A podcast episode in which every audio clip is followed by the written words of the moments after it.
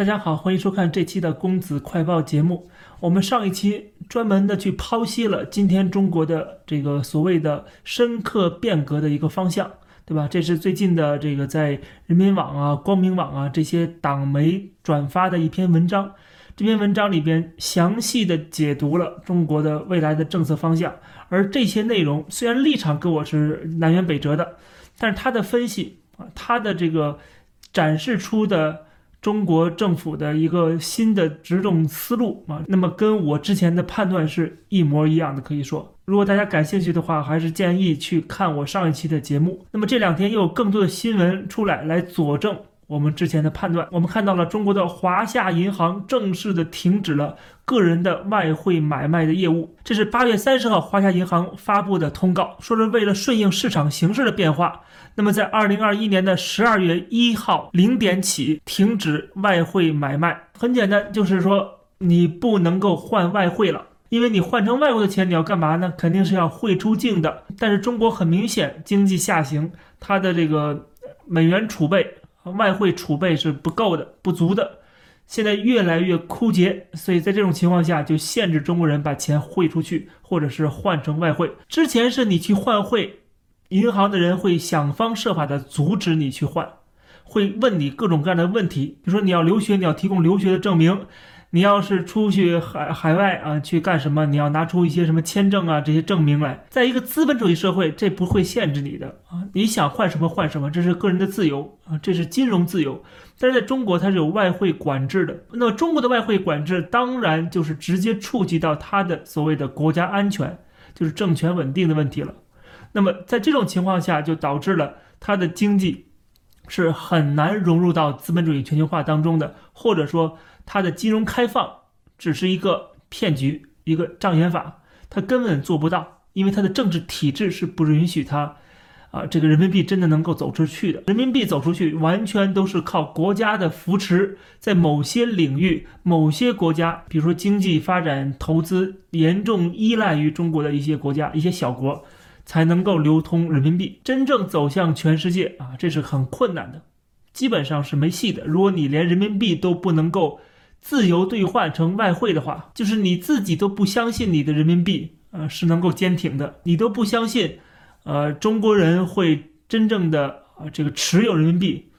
而不是把这些钱赶紧换成黄金或者赶紧换成美元、换成日元。在这种情况下呢，你人民币怎么可以建立起信用来呢？如果你人民币建立不起信用来，那么别人为什么要？储备你这个人民币啊，变成这个流通货币呢？你何德何能去挑战美元的地位呢？总之，我们看到这条消息啊，就是印证了中国现在逐渐的在走向闭关锁国，走向跟资本主义发展、跟资本主义全球化背道而驰的这样一个方向。因为除了华夏银行以外，我们看报道里边还有很多银行都纷纷加强了限制，比如说工商银行，它也调整了外汇业务。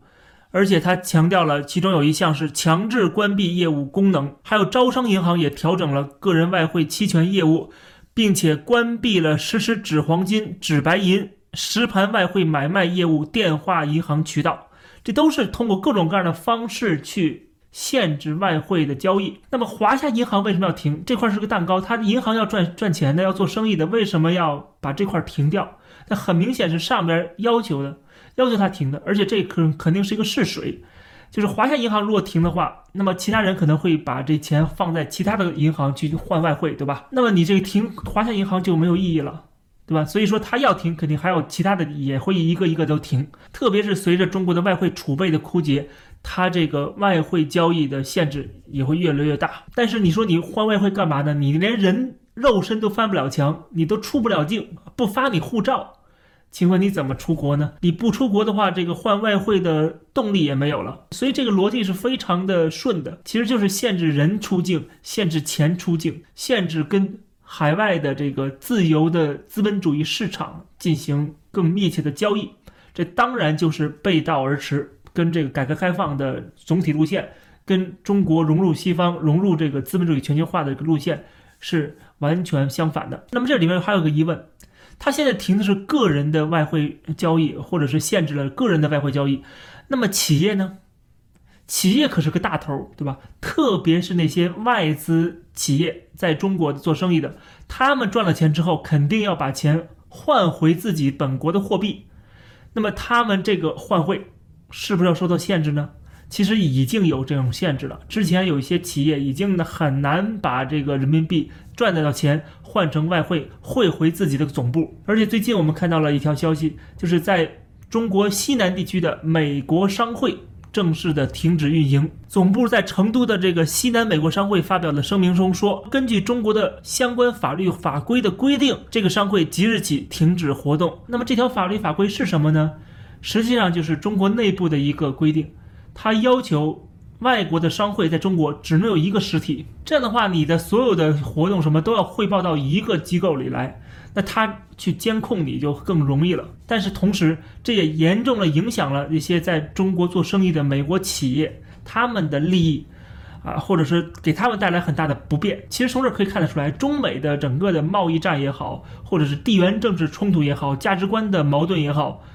这都是导致中美进一步脱钩、进一步决裂的这样的一个大方向、大趋势。在这种大趋势之下，第一，美国企业很难在中国赚钱了。会受到层层的审查、层层的限制。第二，就是你就算赚到钱，你能不能把这钱换成美元汇回去，都是个疑问。如果你这些钱换不成美元，还是留在人民币的话，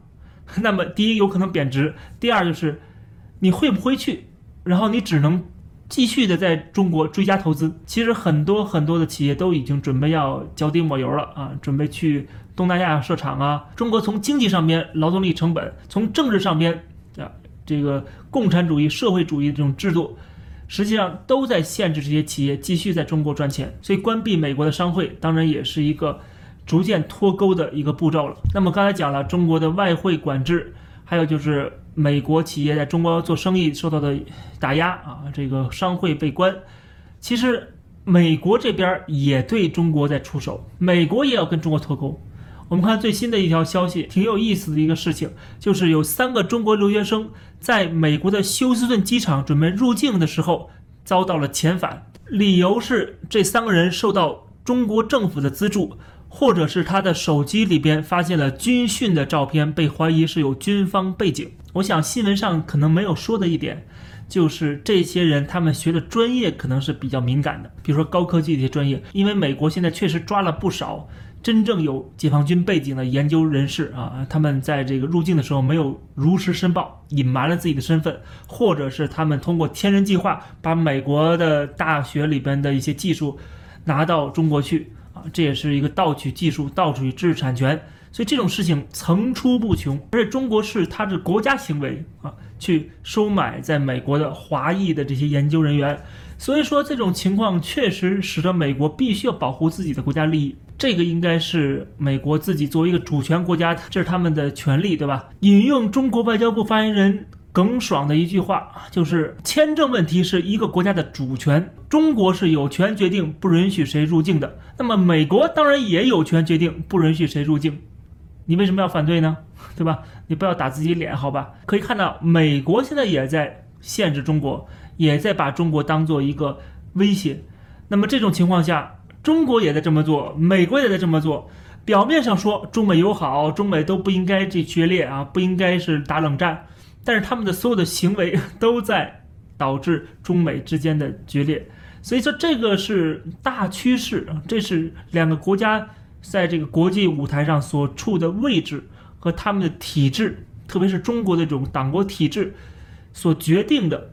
中国不可能留在这个资本主义全球化当中啊！它过去改革开放，过去世界工厂，它可以啊，在某种程度上，一方面是给全世界带来一些啊廉价劳动力，有一些好处；另外一方面就是隐藏自己的这种列宁主义的本质，让别人觉得你会越来越好，越来越自由，越来越民主，越来越开放。